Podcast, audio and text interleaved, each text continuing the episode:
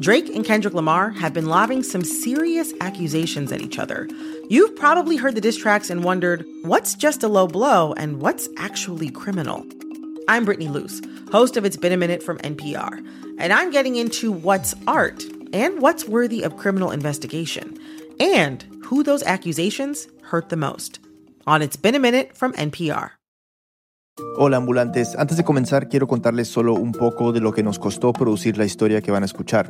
No solo el tiempo y el talento de nuestro productor, en este caso David Trujillo, sino los viajes a Medellín, idas y vueltas por la ciudad, los meses de investigación, de escritura y edición, la verificación de datos, la mezcla. Tengan todo eso en mente mientras escuchan. Ahora saquen la cuenta. Hacemos esto para 30 historias por temporada en Reambulante y otros 50 al año en el hilo. Para financiar esto con la independencia y la calidad que nos caracteriza, necesitamos su apoyo. Por favor, consideren hacerse parte de nuestro programa de membresías, de ambulantes. Cualquier donación, no importa el monto, nos ayuda a producir historias como esta. Nos faltan 1.300 de ambulantes para alcanzar nuestra meta. Ayúdanos a lograrlo. Más información en raambulante.org slash deambulantes. Gracias. Esto es Raambulante desde NPR. Soy Daniel Alarcón. Empecemos en el Hospital Universitario San Vicente de Medellín. Es 1984 y Francisco Lopera, estudiante de último año de neurología, está haciendo lo rutinario, recibir y registrar a los pacientes que van llegando. Entonces había en urgencias un paciente, la familia lo trajo porque había perdido la memoria y estaba cambiando de comportamiento y ya no podía trabajar, pues él era un campesino, se embolataba para ir a, a ordeñar sus vacas o ir a, a hacer las actividades del campo entonces yo decidí hospitalizarlo para hacerle chequeos. Francisco le hizo algunos tests neuropsicológicos, evaluaciones de memoria, atención, concentración y hasta pruebas de razonamiento matemático. Desde antes de estudiar medicina le había fascinado el cerebro, su funcionamiento y las enfermedades que lo atacaban. Lo que me interesaba era la demencia, los problemas del lenguaje, los problemas de la atención y concentración, los problemas del razonamiento, los problemas de la memoria, Así que quería entender la forma en que el cerebro de este paciente estaba manejando los recuerdos. Cuando lo evaluamos, yo descubrí que ese paciente tenía un trastorno de memoria muy parecido a lo que se describía en los pacientes con Alzheimer. Francisco ya había estudiado el Alzheimer en la universidad y sabía algunas cosas, que es el tipo de demencia más común, que suele aparecer con la vejez cuando se van formando unas manchas en la zona del cerebro relacionada con la memoria que en algunos casos aparece de forma esporádica, pero que en otros puede heredarse. Que al principio aparecen algunos síntomas leves como confusión espacial, olvidos repentinos o repetición de preguntas. Que la enfermedad no mata a quien la padece, sino que en las etapas finales la persona no puede hacer movimientos voluntarios, ni siquiera caminar o tragar, y eso termina provocando daños más graves en el cuerpo, y que no tiene cura. Y bueno, además de saber la teoría, también lo había visto de cerca. Su abuela sufrió de Alzheimer cuando él tenía unos 19 años y empezaba a estudiar medicina. Fue esporádico, es decir, no parecía haber antecedentes familiares. La habían llevado donde varios especialistas y no se podía hacer nada. Muy rápido dejó de reconocer a sus hijos. Y me hice pues como la promesa de que cuando yo fuera médico, eso no iba a pasar con, con ninguna abuela, de que no reconocieran a sus hijos. Por eso se interesó tanto en este paciente. Los resultados de los exámenes apuntaban claramente hacia el Alzheimer. Pero lo, único que no me cuadraba es que era muy joven. El paciente tenía 47 años, normalmente el Alzheimer empieza después de los 65 años. Y él nunca había visto eso. Francisco investigó más y encontró algo que lo intrigó. En el mundo se habían registrado algunos casos de personas jóvenes con Alzheimer, pero no se sabía qué lo producía. Hablando con la familia del paciente se enteró que tanto su madre como uno de sus abuelos empezaron a perder la memoria tan jóvenes como él. Aunque nunca los diagnosticaron, murieron con unos síntomas muy parecidos. El diagnóstico al que llegaron Francisco y sus colegas fue demencia tipo Alzheimer de inicio precoz hereditario. Pero no pudieron hacer nada más. Lo enviaron de vuelta a su casa con recomendaciones para cuidarlo. Como el Alzheimer no tiene cura, lo único que pueden hacer los médicos es recetar algo para dormir y para controlar la ansiedad, la depresión o la agresividad. Aún así, Francisco no se desprendió del caso y decidió viajar al pueblo donde vivía este hombre. Quería buscar más respuestas. Pero en ese momento no pudo hacer mucho más para resolver el misterio. Era apenas un estudiante y no tenía cómo hacer exámenes más detallados del cerebro. Solo recogió todos los datos posibles sobre síntomas, contexto en el que vivían, edades y tiempo después, con un acuerdo de no revelar nombres, escribió un artículo científico junto a tres otros colegas que trabajaban en el mismo hospital para dejar constancia del extraño caso. Al poco tiempo de conocer a ese primer paciente, la historia se repitió. Llegó una mujer al hospital con síntomas parecidos. Esta vez la recibió una enfermera, Lucía Madrigal. Una paciente en la década de los 40 que había, pues que estaba rara, que había cambiado. La familia decía que no recordaba a nadie, que recordaba mucho lo antiguo y lo nuevo no lo recordaba. Venía de un pueblo en la misma zona al norte de Medellín, de donde era el primer hombre que había obsesionado a Francisco. Ya Lucía sabía de ese caso y al día siguiente le contó todo a Francisco. La mujer parecía tener Alzheimer y como el otro paciente también era precoz. Era demasiada casualidad que esas condiciones rarísimas se dieran justo en dos personas de una misma zona. Yo le pregunté qué podemos hacer y me dijo, no, pues es que tampoco tenemos forma de trabajar. Eso tendríamos que tener proyectos para poderlo hacer, dinero. Francisco estaba intrigado, pero le parecía una apuesta arriesgada. En esa época, mediados de los 80, no se sabía muy bien por qué se producía el Alzheimer, y mucho menos esta variante prematura tan extraña. Como en el primer caso, tampoco tenía recursos para investigar a fondo. No podían hacer estudios detallados del cerebro o analizar el ADN. Pero su intuición apuntaba a que en los cerebros de esas personas podía haber respuestas valiosas para entender mejor el Alzheimer. Francisco le preguntó si le interesaba. Fui tirando el hilo de los datos que me habían dado y empecé a trabajar Pronto se darían cuenta de que esa intuición que tenían no era tan infundada. El Alzheimer se estaba investigando en otras partes del mundo, pero nadie podía prever que un hospital universitario de una ciudad colombiana podría ser tan importante en el proceso de entender la enfermedad. Después de la pausa, nuestro productor David Trujillo nos sigue contando. Ya volvemos.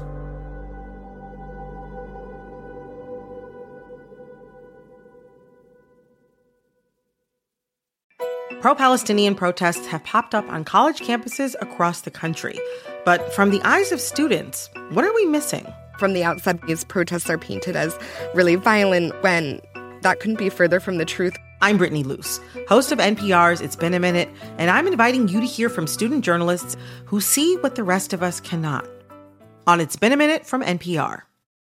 Jasmine Morris here from the StoryCorps podcast. Our latest season is called My Way Stories of people who found a rhythm all their own and marched to it throughout their lives. Consequences and other people's opinions be damned. You won't believe the courage and audacity in these stories.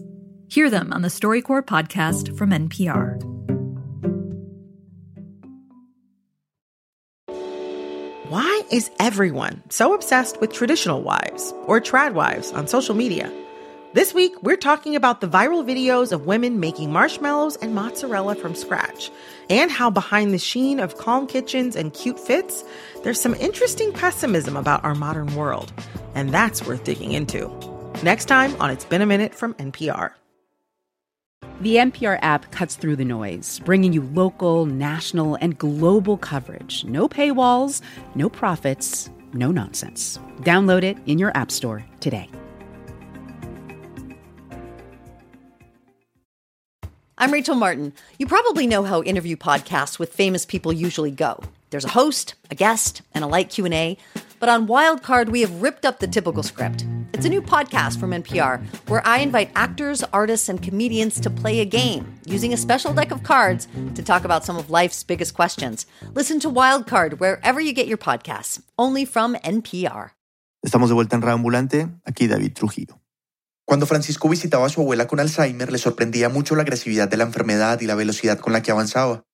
Él apenas estaba empezando a estudiar medicina, así que solo podía dar una explicación. Me parecía en esa época que, eso era negligencia de los, de los médicos.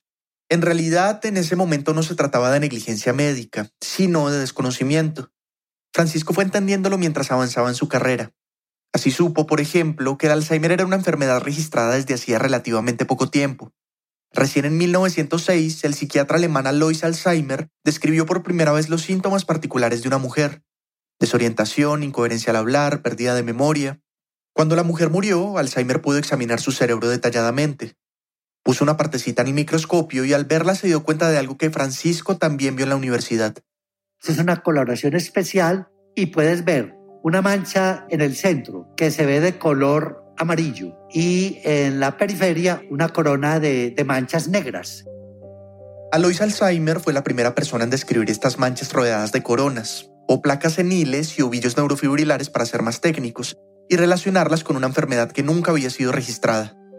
En 1907, Alzheimer publicó el estudio completo de su descubrimiento y tres años después empezaron a llamar a esa enfermedad con su nombre. Pero pasarían décadas de investigación para entender de qué eran esas manchas rodeadas de coronas y qué las producía. Cuando Francisco y Lucía empezaban su investigación en los años 80, en el resto del mundo recién se comenzaban a responder esas preguntas clave sobre el Alzheimer. Primero lo más básico, esas manchas están hechas de proteínas mal procesadas. Francisco las llama basuras. ¿Qué son dos basuras? Amiloide en el corazón de la placa. O sea, la mancha amarilla es de una proteína que se llama amiloide, beta amiloide para ser exactos. Y tau en la periferia de la placa. La corona de manchas negras alrededor es de otra proteína que se llama tau. Pero estas manchas no están únicamente en los cerebros de las personas con Alzheimer, también aparecen en los que no tienen la enfermedad. Sí hay placas en el envejecimiento normal, pero en un grado tal que, pues, que no alcanza a producir pérdida de la memoria y pérdida de las funciones mentales superiores. Es decir, hay muchas más manchas en pacientes con Alzheimer y eso es lo que desata los síntomas. Cuando Lucía le contó a Francisco el caso de la mujer, también le mostró algo muy importante, la genealogía. Eso era lo que solían hacer con pacientes con esta enfermedad, averiguar en su historia familiar si había casos parecidos. No para curarlo, porque aún hoy en día no existe nada para tratar esta enfermedad, pero si encontraban un origen hereditario, podían por un lado advertir a la familia sobre futuros casos y por el otro recoger información valiosa para empezar a estudiar un posible tratamiento. Lucía había empezado a estudiar medicina y luego se dedicó a la enfermería, pero siempre le interesó la psicología. Desde 1983, cuando entró al área de neurología del hospital, venía acompañando a Francisco en todas las consultas posibles. De esa forma había aprendido muy bien los procedimientos de diagnóstico, así que en este caso agarró lápiz, papel y empezó a hablar con los familiares de la mujer. Es importante aclarar que así como en el primer paciente hubo un acuerdo para no revelar su nombre. Lucía les pidió a los familiares que le contaran su parentesco con ella, que le dijeran quiénes eran sus ancestros y las fechas de nacimiento. Con esa información, Lucía empezó a dibujar el árbol. La genealogía tiene algunas formas especiales. Por ejemplo, los hombres son cuadraditos, las mujeres son bolitas. Si dos personas eran pareja, Lucía las conectaba con una línea horizontal. De ellos se desprenden los hijos, que siguen siendo cuadraditos o bolitas, y a todos se les coloca fechas de nacimiento. Pero además, Lucía les hacía una pregunta clave. ¿Quién tuvo síntomas parecidos a los de la mujer? Si le confirmaban un caso, lo señalaban el árbol. Cuando queremos mostrar que están enfermos, el enfermo se sombrea, se le da una sombra negra, entonces todos los que tengan sombra negra han sido afectados. Y efectivamente, se trataba de un caso de Alzheimer hereditario. Lucía no recuerda cuántas personas tenían sombra negra, pero eran muchas. Además de que esa persona estaba enferma, también había estado el papá, los hermanos del papá y los tíos y tías abuelas. La abuela también había estado afectada de algo muy parecido que la familia no sabía qué era. A Francisco le llamó la atención esta genealogía. Había visto algo parecido en el árbol del primer hombre que llegó al hospital. Con este segundo caso empezaba a notarlo con más claridad. Esta enfermedad y la forma como se presenta era algo que se conoce como, y aquí me pongo técnico, un modelo de herencia autosómico dominante. Suena muy complejo, pero básicamente significa que la enfermedad se daba por igual en cualquier sexo, que los padres se la heredaban directamente a los hijos y finalmente si ambos padres estaban sanos, sus hijos también. Para Francisco era fácil ver todo esto en el árbol genealógico y de ahí sacar una conclusión muy importante, que había un gen dominante que causaba este Alzheimer precoz. O sea, había una partecita en el material genético de estas personas que era diferente, que tenía una mutación. Pero eso no era todo lo que podía concluir. Basándose en las leyes fundamentales de la genética, Francisco calculó la probabilidad de que alguien en esa familia tuviera la enfermedad. Si ninguno de mis padres tiene esa mutación, mi riesgo es el 0% si uno de mis padres tiene esa mutación, mi riesgo es del 50%. Si ambos padres tienen esa mutación, mi riesgo es del 75%. Una de cada nueve personas mayores de 65 años puede tener Alzheimer. Es una probabilidad alta, pero el 99% de los casos son esporádicos, es decir, que no lo heredaron. Cuando hay un familiar enfermo, la posibilidad de tener Alzheimer se duplica, y si son dos, el riesgo puede aumentar hasta siete veces. Lo que sí era imposible solo con este árbol genealógico era saber cuál era ese gen distinto, mutado. Y dónde estaba exactamente. Para eso necesitaban otro tipo de estudios. Lucía aceptó la propuesta de Francisco de averiguar más y decidió viajar a la zona de donde venía la mujer. La idea era ampliar su árbol genealógico y sobre todo tomar muestras de sangre de cada persona enferma para conservar su ADN, su material genético. Aunque no tenían cómo estudiar esas muestras de forma avanzada, las guardaban con la esperanza de que algún día podrían analizarlas mejor, y con eso tal vez aportar un conocimiento más detallado de la enfermedad. Lucía llegó primero donde los familiares que ya había contactado, y ellos la empezaron a conectar con otros vecinos que también tenían los síntomas. Donde llegaba, preguntábamos si habían más personas afectadas de esa misma familia. Siempre nos estaban señalando, en aquella casa hay una. Entonces a la, a la visita siguiente iba hasta esa casa. Allá preguntaba y luego me iba trasladando de una parte a la otra. Todos resultaban ser familiares, algunos en grados más lejanos que otros, pero siempre tenían alguna conexión. Además, era muy común encontrar matrimonios entre parientes. Los viajes de Lucía podían durar hasta una semana.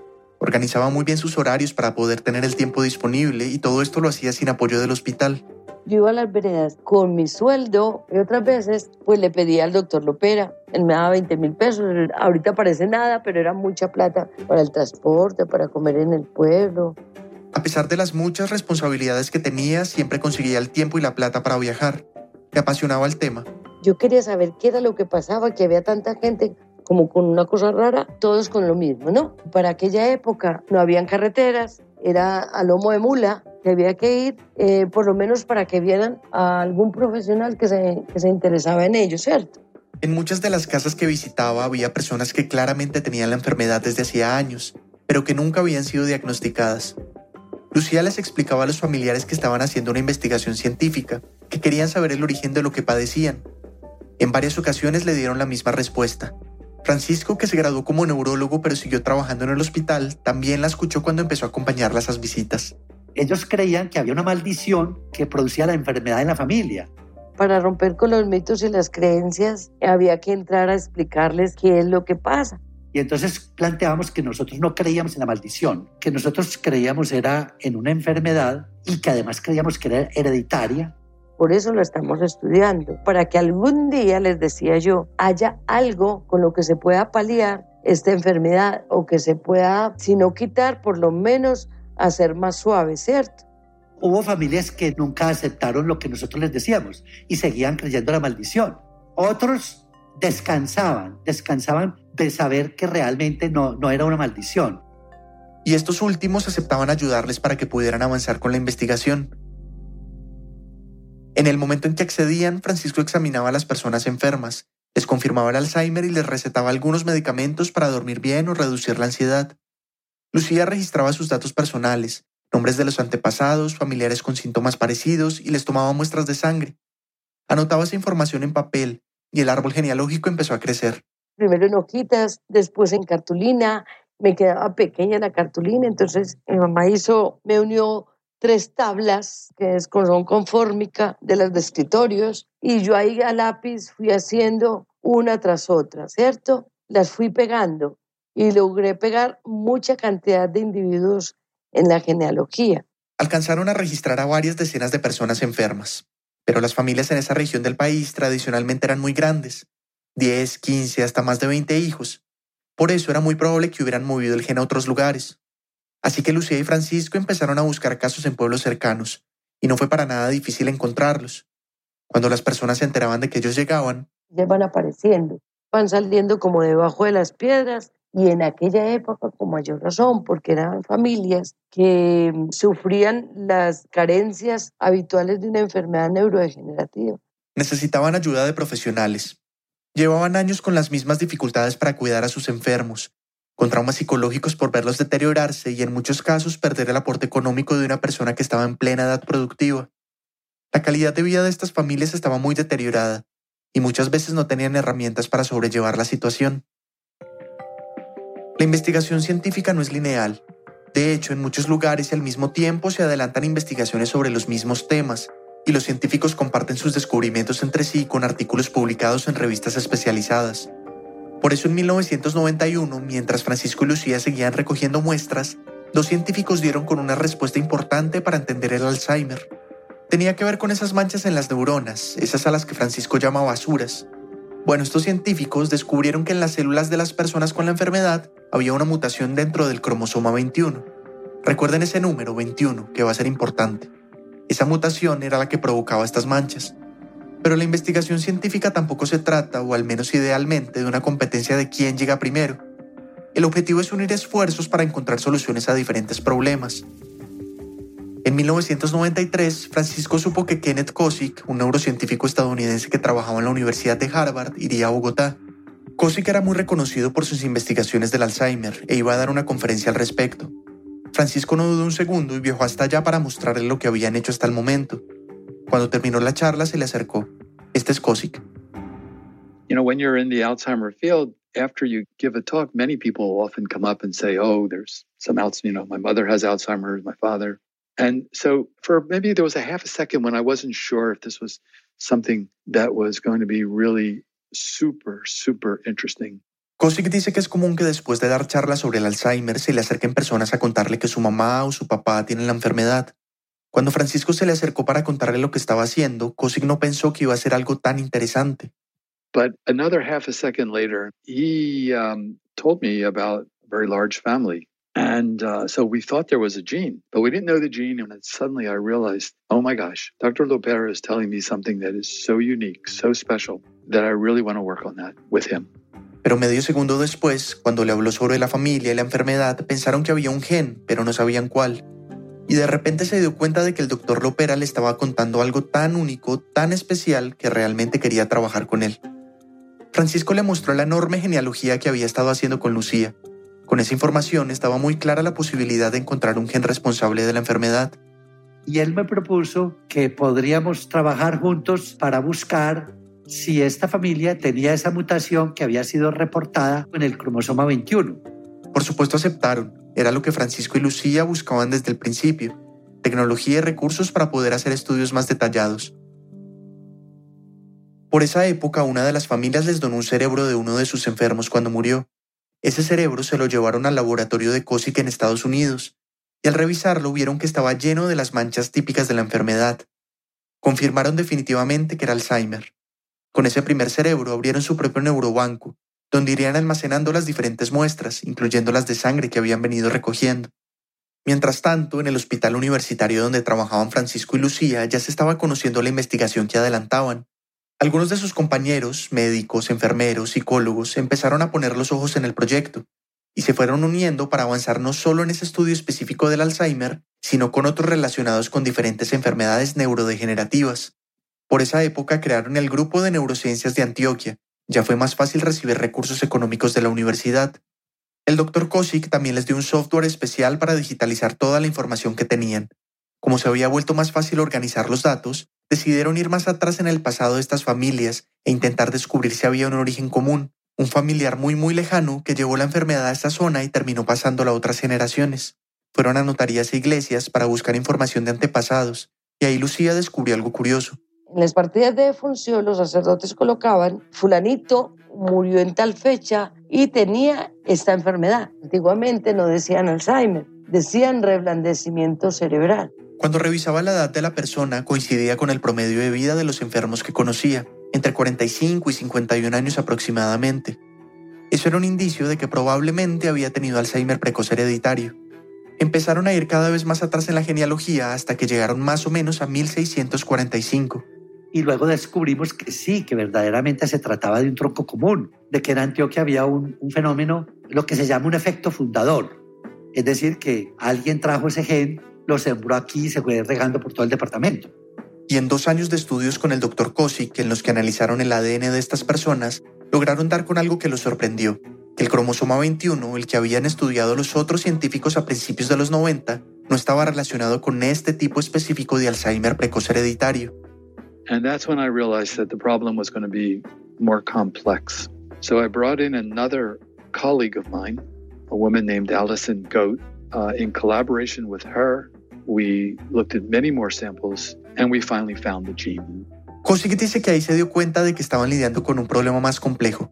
Le pidió ayuda a una colega llamada Allison Goat para estudiar más muestras de ADN. hasta que finalmente lograron encontrar el gen con esa mutación que producía ese Alzheimer tan peculiar en esta zona específica. There's one position, one, you know, of those, all that DNA, 3 billion letters. There's one small mistake in one of them. Dice, hay una parte en ese gen, una en todo el ADN de 3 mil millones de letras, es decir, de información genética, que tiene un pequeño error. Ese gen con la mutación estaba en el cromosoma 14. Y esta pequeñísima alteración, minúscula, hacía que los descendientes de ese tronco común llevaran generaciones y generaciones padeciendo este tipo de Alzheimer. Lo primero que hicieron fue contarles el descubrimiento a las personas que participaban en el estudio. Y que quedaba claro que no era una maldición, sino que era una enfermedad hereditaria y que por eso era muy importante que ellos siguieran vinculados a las investigaciones que estaba haciendo el grupo con la finalidad de que algún día pudiéramos encontrar la manera de controlar la enfermedad. Era una gran noticia, habían pasado aproximadamente una década recogiendo datos, muestras, invirtiendo dinero, tiempo, trabajo, y por fin confirmaban las sospechas que empezaron con esas primeras genealogías. Pero al mismo tiempo... Es una ambivalencia porque si es verdad, están corroborando lo que nosotros vimos en la genealogía, en las evaluaciones médicas, pero qué pesar. Porque cuando es esporádico uno dice, bueno, pues es que es esta persona y no hay más, pero aquí uno sabe que sí, que siempre va a haber alguien que tiene esa mutación, ¿cierto? Mutación o maldición para los que padecen la enfermedad viene a ser lo mismo. El nombre técnico que le dieron es E280A en presinilina 1, pero Francisco y su equipo le pusieron otro nombre más sencillo, que coincide con la forma como se les dice a las personas de esa región del país. La mutación paisa, que es única de acá. Y es importante dejarlo claro. Hasta el momento, esa mutación paisa que está específicamente en el cromosoma 14 no se ha registrado en ningún otro lugar del mundo. Es más, tampoco se ha encontrado otra población así de grande con Alzheimer precoz hereditario. En 1996 publicaron un artículo sobre ese descubrimiento en Nature, una de las revistas científicas más reconocidas internacionalmente. Cinco meses después, publicaron otro artículo en la revista médica Llama, sobre las características clínicas que tiene este tipo de Alzheimer tan particular que existe en Colombia. La investigación no paró ahí, con el tiempo siguieron uniéndose más voluntarios para hacerle seguimiento a la enfermedad y saber cómo iba avanzando en nuevas generaciones. El grupo de neurociencias de Antioquia siguió alimentando su base de datos con miles de personas de unas 25 familias de la región que tienen la enfermedad. Ahí también están registradas las personas que tienen la mutación paisa, y hoy son aproximadamente 1500. Aunque solo con una muestra de sangre se puede revelar si alguien tiene la mutación paisa incluso antes de desarrollar síntomas, el grupo de neurociencias optó por mantener la confidencialidad de esa información. Los investigadores sí tienen acceso a ella, pero tienen el deber ético de no compartirla con nadie. Lo hacen para evitar el impacto psicológico que podría causarle a una persona saber que en unos 10 o 20 años va a perder la memoria y que en un tiempo más va a terminar postrada en una cama sin poder hacer nada. Además, aunque la prueba es muy confiable, pueden haber errores humanos en el proceso, y es un tipo de información que no debería compartirse si no hay absoluta certeza. El impacto de saber eso podría ser muy fuerte, y el grupo de neurociencias aún no tiene la capacidad para brindar ayuda emocional adecuada y permanente. Lo único que saben estas personas es que tienen probabilidades muy altas de padecer Alzheimer precoz, y también sus hermanos, y sus hijos, y sus nietos. Lo que se ha venido haciendo el grupo desde principios de los 90 es ofrecer apoyo a los familiares y cuidadores de los enfermos para poder sobrellevar la situación.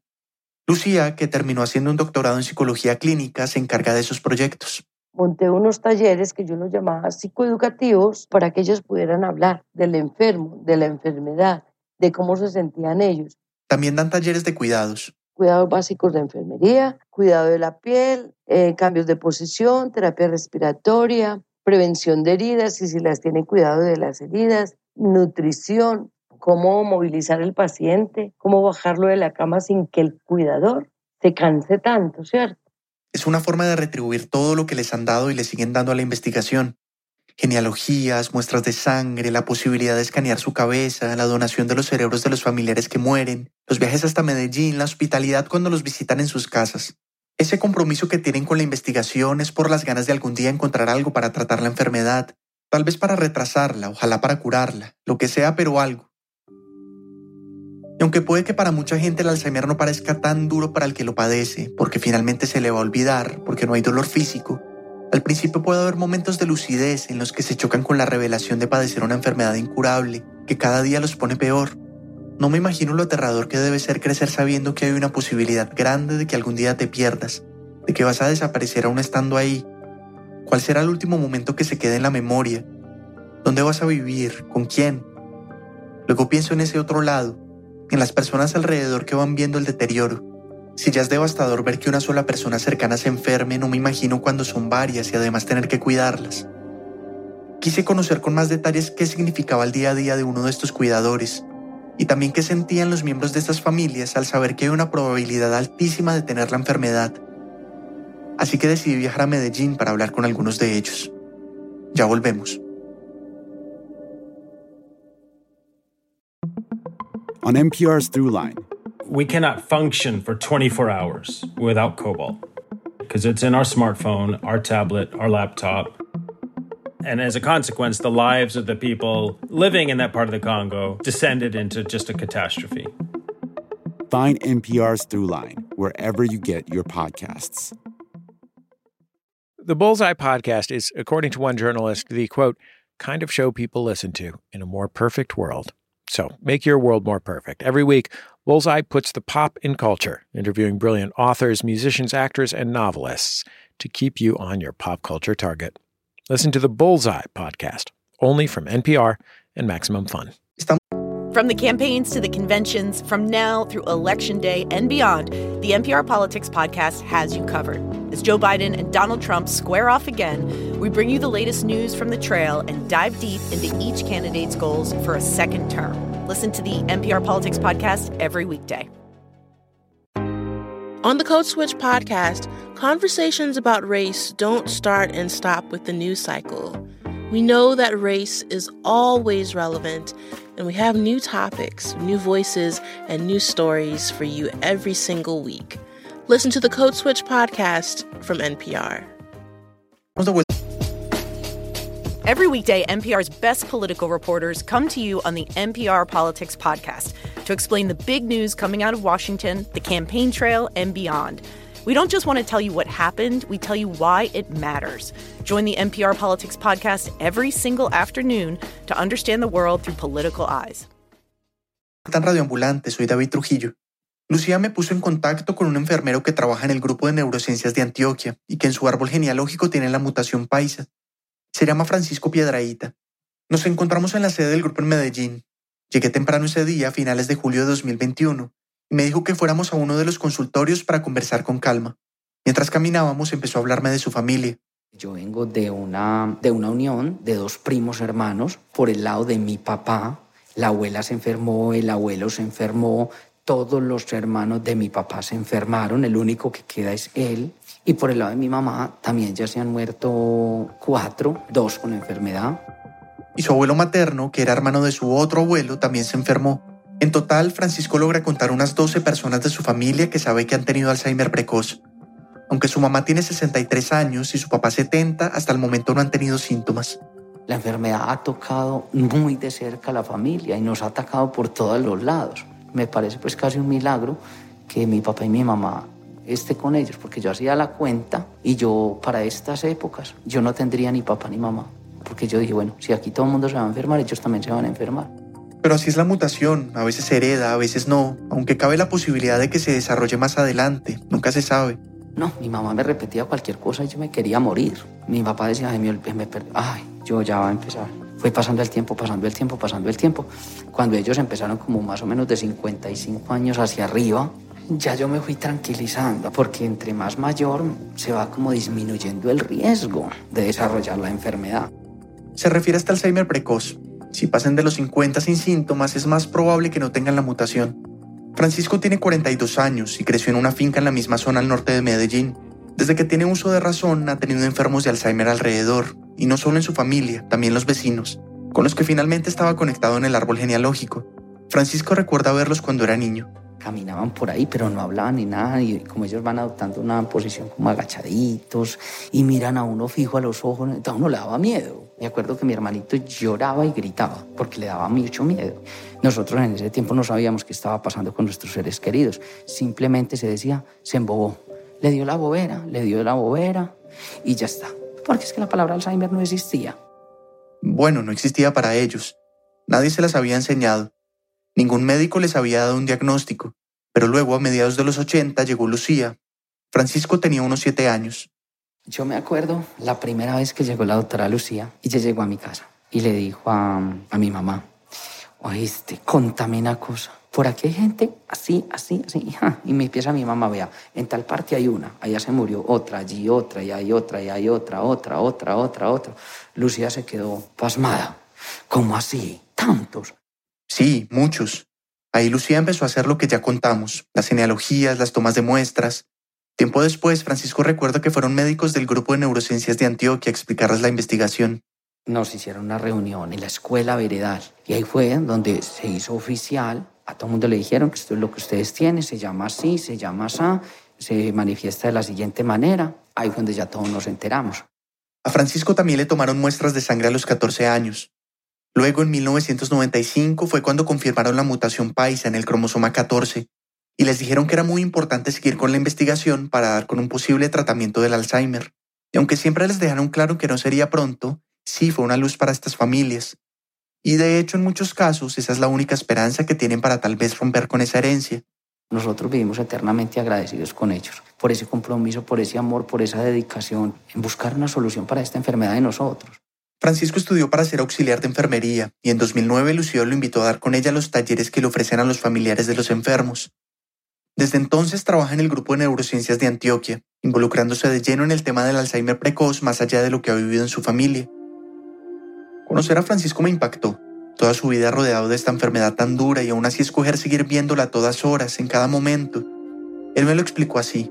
A mí sí me estaba eso afectando mucho porque yo me estaba poniendo muy sensible. Me tocó en realidad hacer una retroalimentación mental y continuar. Este es mi trabajo y hay que ayudar y colaborar.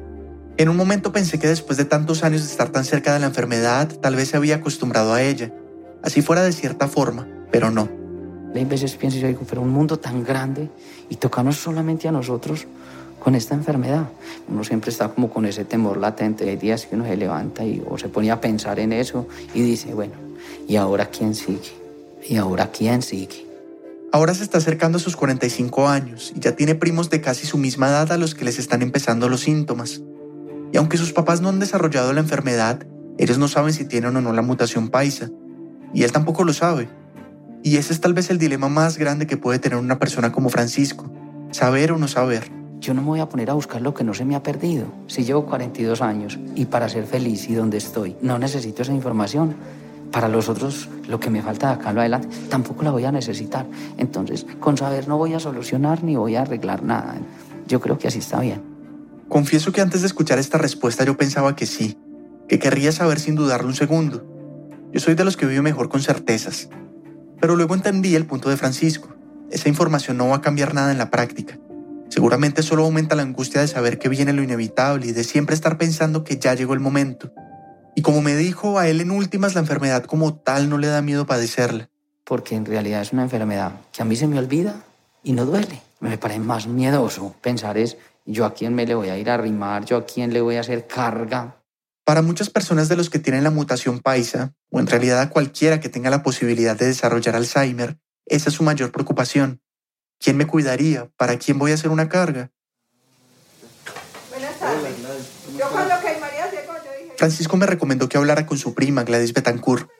A ella le tocó cuidar a su mamá, Magnolia Piedraíta. Un año después de que su bebé recién nacido muriera, empezaron los primeros síntomas. Magnolia tenía solo 47 años. Al principio fueron cosas que parecían pequeñas.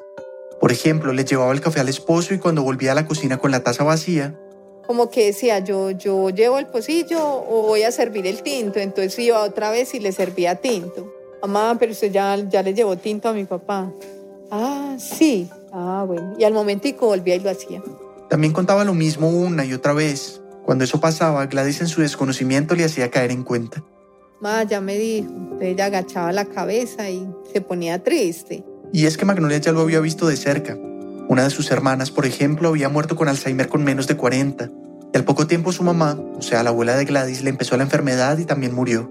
Mi mamá era una de las que decía, ay, Dios permita que a mí no me dé porque qué miedo, uno sin saber dónde está parado, como que la tuvieran que cuidar, como que le tuvieran hasta que poner la ropita. O sea, ella vivía como muy preocupadita por eso. Aunque hubo momentos de negación, siempre llega el momento en el que la enfermedad se revela. Por ejemplo, nosotros no pensamos que mi mamá estaba tan mal hasta un día que se salió desnuda. Ese día Gladys iba caminando hacia la casa de su mamá. Desde fuera la alcanzó a ver. Cuando la vi cogiendo una ropa, o sea, que la habíamos acabado de lavar, salió a coger esa ropita para ponérsela. Yo le pegué, fue el grito. Y yo, amado, pero por Dios, ¿usted qué está haciendo aquí así? Venga, y ahí mismo pues la entré. En ese momento Gladys entendió. Yo me puse a llorar. Ya uno verla desnudita afuera, no ya hice, está muy mal.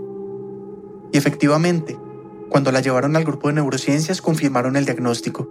Alzheimer precoz, muy avanzado. Para ese momento, Magnolia solo tenía 49 años. Gladys no vivía con su mamá en ese momento.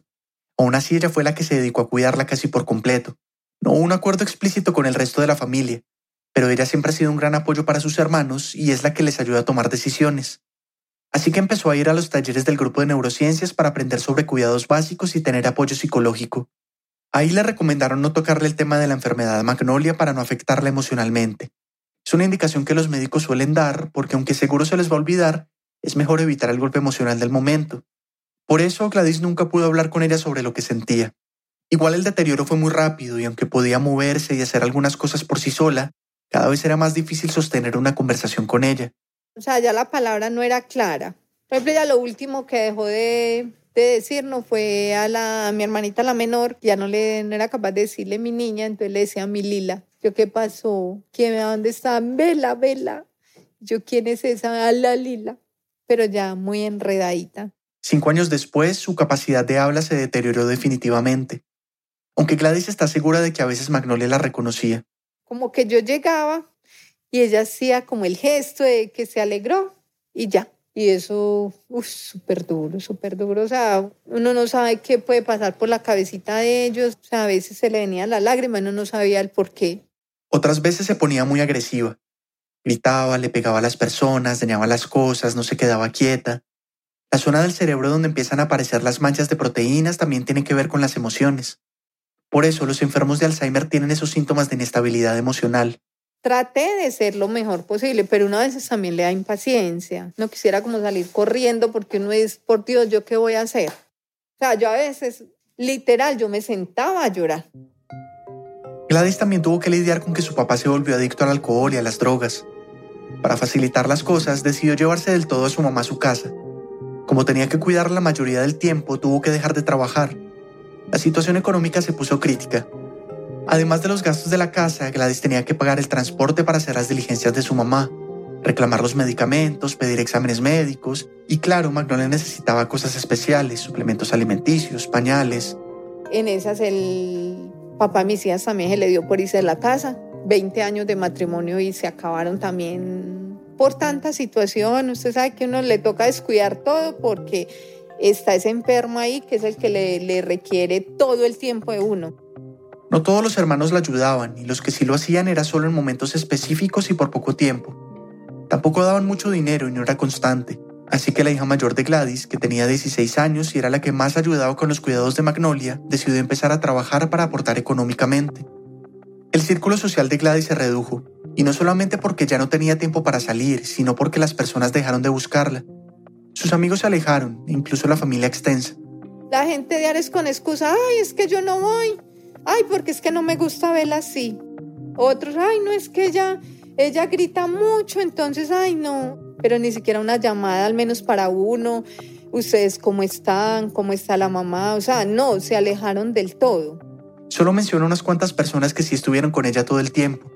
Entre esas está su primo Francisco, el enfermero del grupo de neurociencias.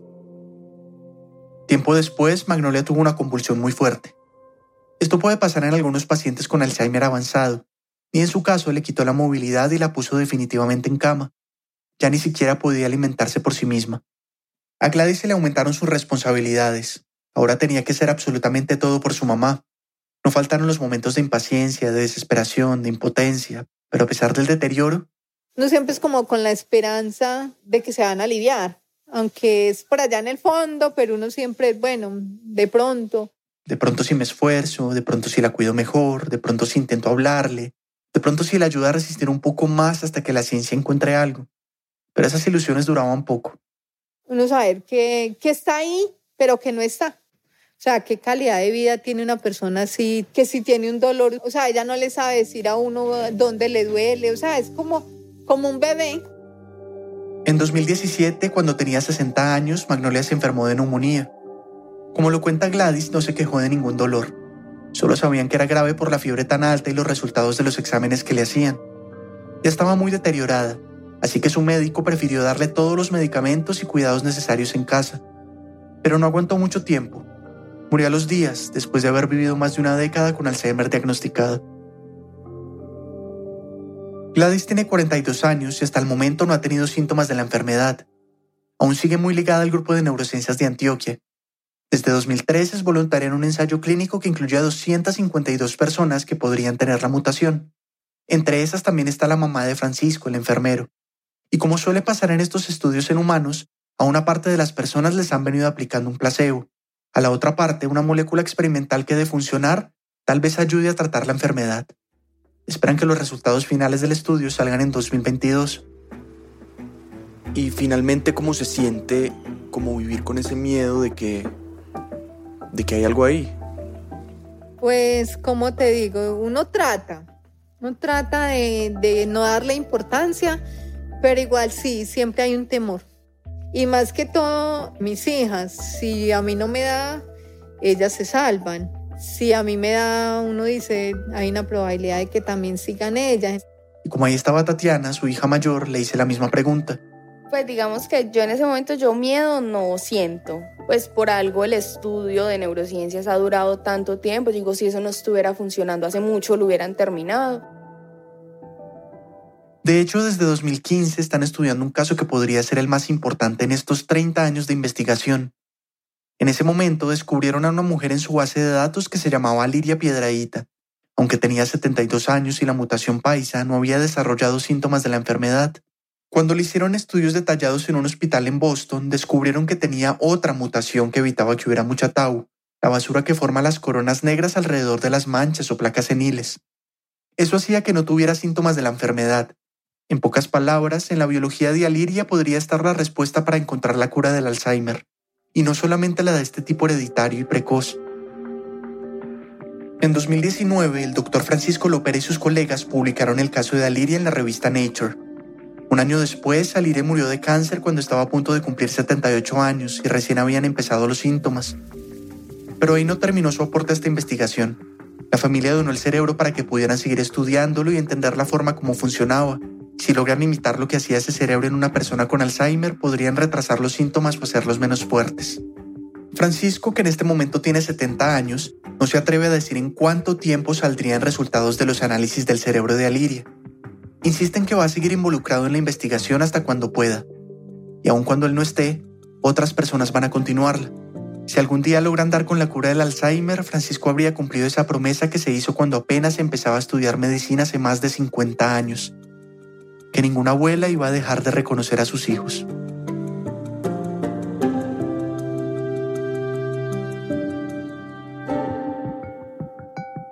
El grupo de neurociencias de Antioquia sigue buscando otras personas que tengan la misma particularidad de Aliria, no solamente en esa región. También investigan otras enfermedades neurodegenerativas. Si vives en Colombia y tienes a un familiar con Alzheimer, puedes contactarte con el grupo de neurociencias de Antioquia e inscribirlo en el programa de plan de prevención para el Alzheimer. Si quieres más información, hemos puesto un link en la descripción del episodio. David Trujillo es productor de Ambulante, vive en Bogotá. Gracias a nuestra productora Lisette Arevalo por entrevistar al doctor Kenneth Kosek y darle fuerza a este episodio. Esta historia fue editada por Camila Segura y por mí. Desiree Yepes hizo el fact-checking. El diseño sonido es de Andrés Aspiri y Remy Lozano con música original de Remy. El resto del equipo de Reambulante incluye a Paola Aleán, Nicolás Alonso, Xochitl Fabián, Fernanda Guzmán, Camilo Jiménez Santofimio, Ana Pais, Laura Rojas Aponte, Barbara Sawhill, Elsa Liliana Ulloa y Luis Fernando Vargas. Emilia Herbeta es nuestra pasante editorial.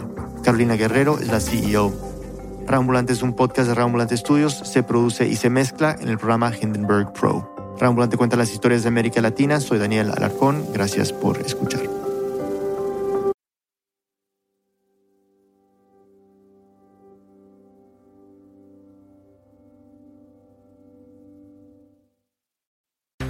Hola, soy Elías Budasov, presentador en El Hilo.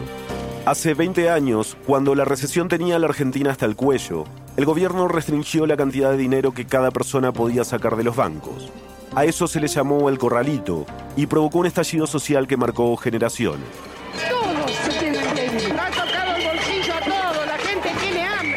Esta semana, en el hilo, el aniversario del corralito y sus repercusiones en un país que hoy vuelve a sufrir una profunda crisis. Escúchalo el viernes en Spotify o en tu aplicación de podcast favorita.